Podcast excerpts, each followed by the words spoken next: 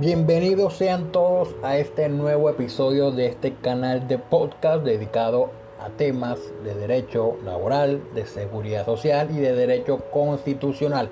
En el episodio de hoy trataremos una reciente sentencia de la Corte Constitucional que es la SU 461 del año 2020 donde se debatía el tema de la pensión de sobrevivientes pero de conformidad con el artículo 47 de la ley 100 en su versión original, es decir, antes de la modificación que se le introdujo conformidad con el artículo 12 de la ley 797 del año 2003. Pues bien, el tema en cuestión era que el pensionado fallecido murió en el año de 1994. Y hubieron dos mujeres que pidieron la pensión de sobrevivientes. Y en las instancias, en los juzgados de instancia, y tanto y no solamente los juzgados de instancia, sino también la Corte Suprema de Justicia determinó que quien tenía derecho a la pensión de sobrevivientes había sido la compañera permanente por cuanto ella es la que había demostrado haber convivido un tiempo mínimo de dos años antes del fallecimiento del causante. Ahora los pongo en contexto. Con la cuando se pidió la ley 100 en su versión en su versión original, el artículo 47 señalaba que el tiempo mínimo de convivencia era de dos años. Con la modificación que se introdujo de conformidad con el artículo 13, aumentó ese periodo de tiempo a cinco años. Por eso, como el fallecido murió entre 1994 y el 2013, 2003, perdón, la norma vigente o aplicable era el artículo 46 y 47 de la ley 100 en su versión original, es decir, antes de la modificación. Y en esa norma se señalaba un periodo de dos años como requisito de mínimo de convivencia. Pues bien, eh, la señora, la compañera, perdón, la cónyuge no estuvo contenta, no estuvo acorde con lo que se decidió tanto en el juzgado de distancia como por la Corte Suprema de Justicia e interpuso una acción de tutela manifestando dos cosas, que se presentaron dos defectos, o más, bien tres defectos que hacían procedente la tutela contra providencias judiciales. Uno es el defecto fáctico, otro es el defecto sustantivo y el otro es el desconocimiento del precedente. Ahora, en este punto hay que decirle a todos los que vayan a escuchar este episodio y a todos aquellos que nos compartan que una cosa son requisitos de procedencia de tutela contra particulares o por cualquier vulneración de un derecho fundamental y otra muy diferente es la tutela contra providencias judiciales. Ahí es más complicado el tema por cuanto hay que, hay que acreditar de antemano que se cumplen con todos los requisitos generales de procedencia de la tutela. Y después que se cumplan los 10 requisitos de la tutela, acreditar que se vulnera al menos uno de los requisitos especiales para que la tutela resulte procedente y el juez constitucional que la resuelva, la resuelva de fondo. Pues bien, así que para no alargarme, en el caso de la tutela que estamos comentando, la señora alegó el defecto sustantivo, el, defecto, perdón, el defecto, sí, el defecto fáctico, perdón, primero, que era que consiste simple y llanamente en una valoración errónea o que dejó de valorar alguna prueba. El defecto sustantivo es cuando, en palabras más, palabras menos, es cuando el juez ordinario resuelve el asunto con una norma que está declarada inasequible o ya ha sido derogada o que no va, que no resuelve el asunto como tal. Y el desconocimiento del precedente, como su nombre lo indica, es cuando se ignora lo que ya han dicho las altas cortes en reiteradas sentencias. Ojo, en este punto también hay que aclarar que una cosa es el precedente constitucional, perdón, una cosa es el precedente judicial y otra cosa es el antecedente. Antecedente puede ser una o dos sentencias que traten acerca del tema, pero precedente constitucional o precedente jurisprudencial es cuando hay más de tres sentencias acerca de un mismo punto de derecho resuelto por las altas cortes o por el Tribunal Superior en caso de que no exista un recurso de casación ante la Corte Suprema. Entonces, cuando hay más de tres sentencias, cuatro sentencias acerca de un mismo punto de derecho, ya eso constituye precedente. Pero si nada más es una sola, no estamos hablando de precedente jurisprudencial, sino de antecedente.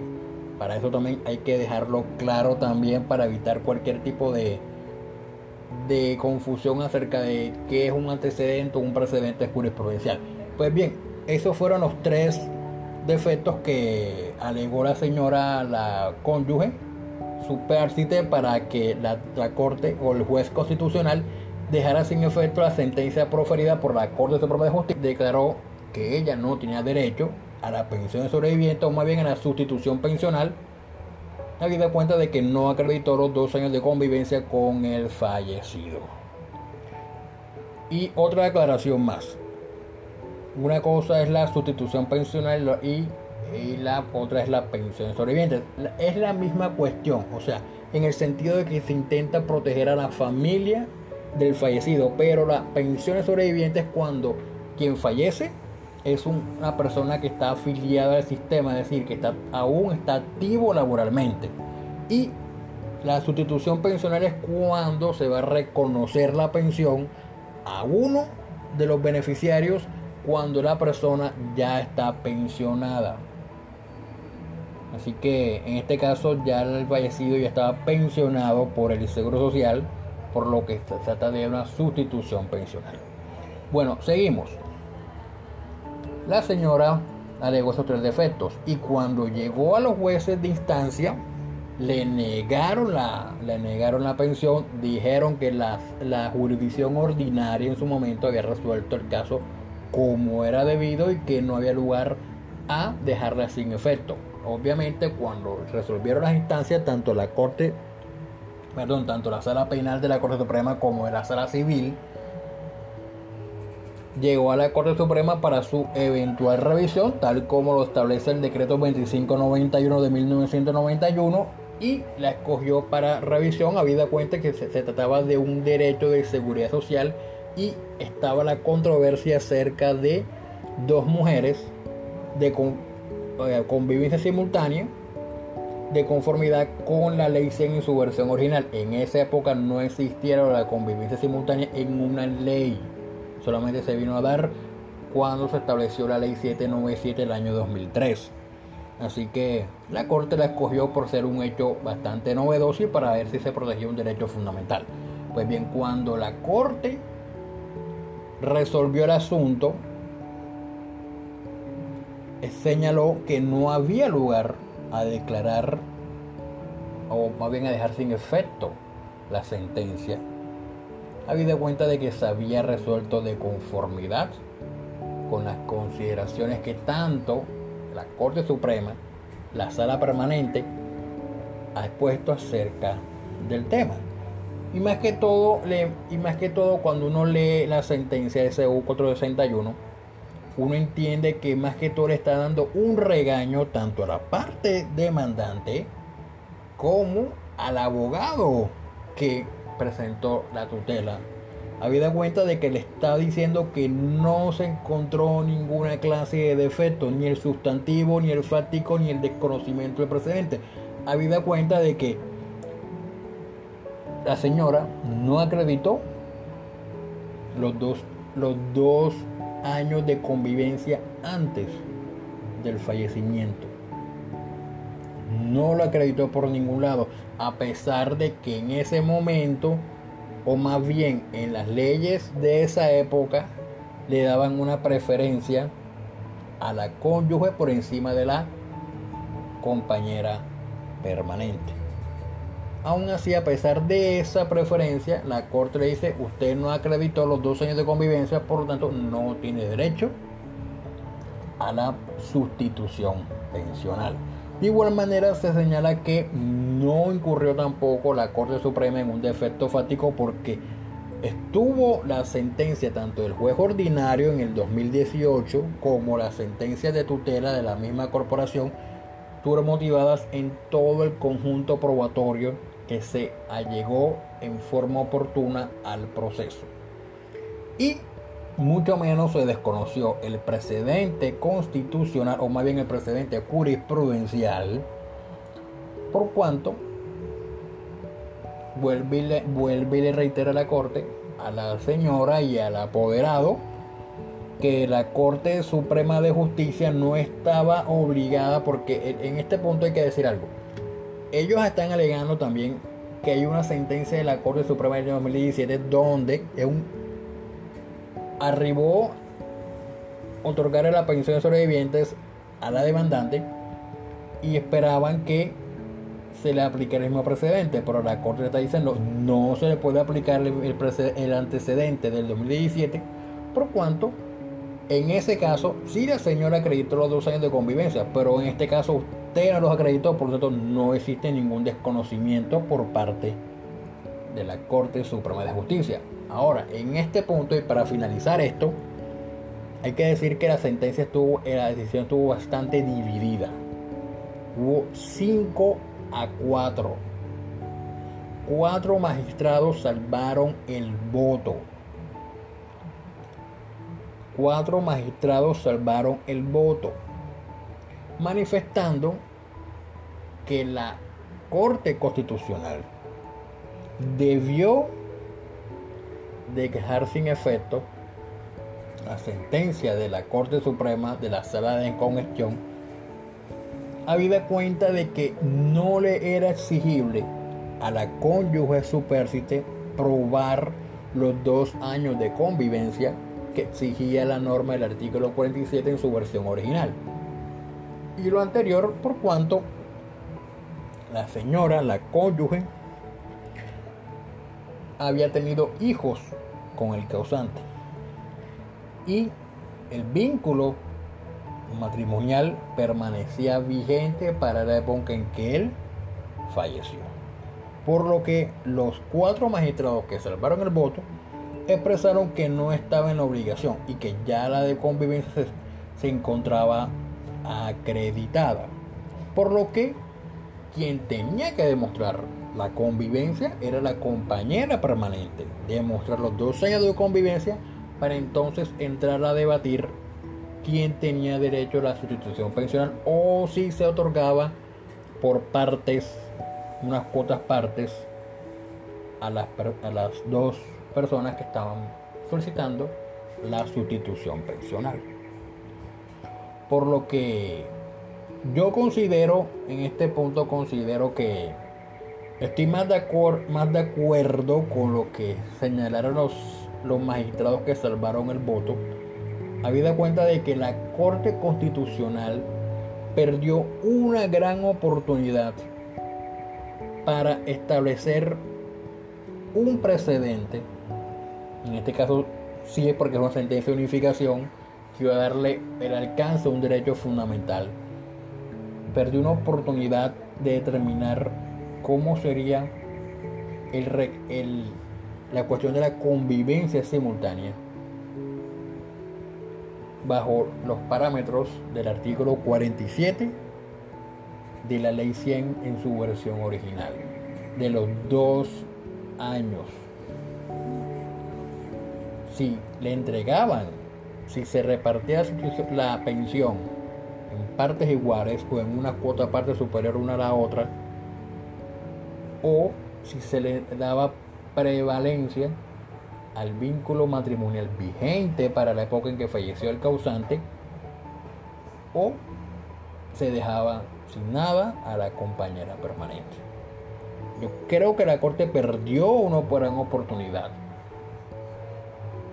para fijar una, un precedente acerca del tema, habida cuenta de que la convivencia simultánea existe buenas, buena jurisprudencia tanto de la Corte Suprema de Justicia como de la Corte Constitucional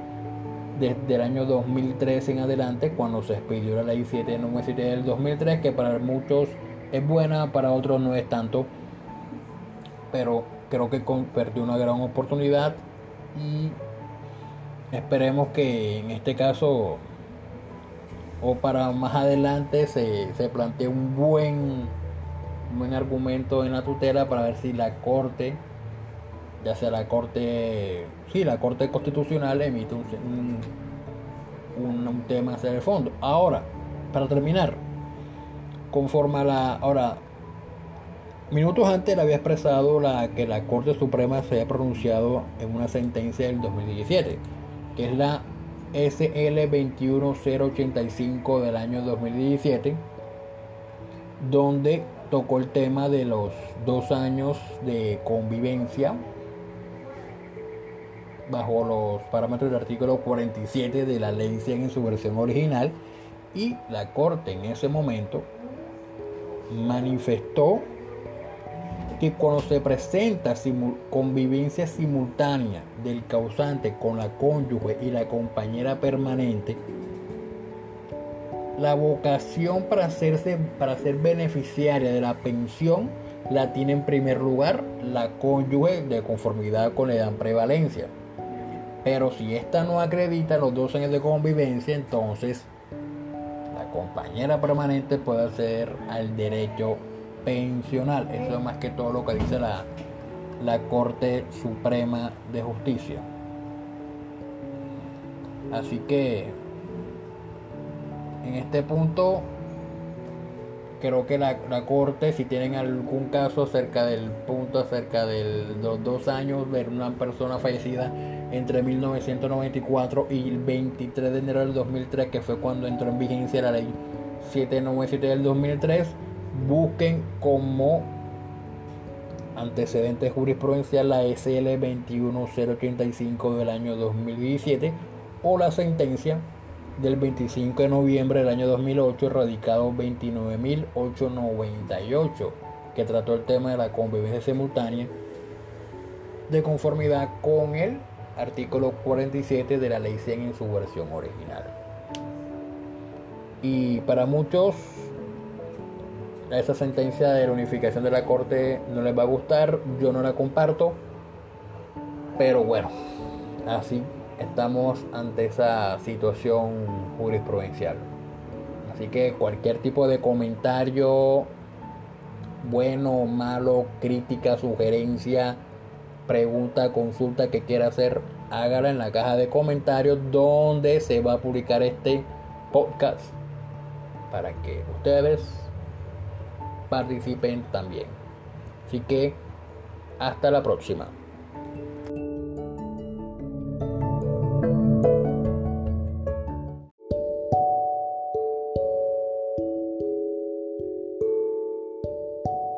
Y para terminar, cualquier tipo de inquietud, consulta o consejo de carácter jurídico en materia laboral, seguridad social o de acciones constitucionales pueden realizarlas a través de las plataformas digitales en las cuales tengo participación, llámese Facebook,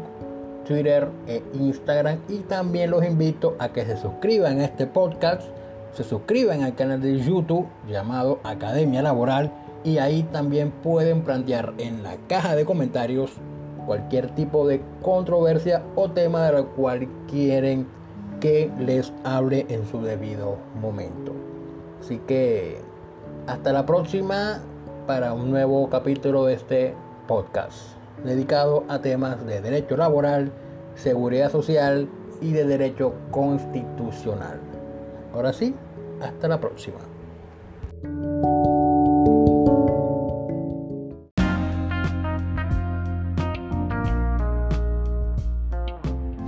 De igual manera, los conmino muy respetuosamente a ingresar a la página de internet www.osadiajurídica.com debido a que somos un equipo de profesionales del derecho y de diversas áreas del conocimiento trabajando en pos de un sueño de revista jurídica. Somos osados, somos digitales, somos osadía jurídica.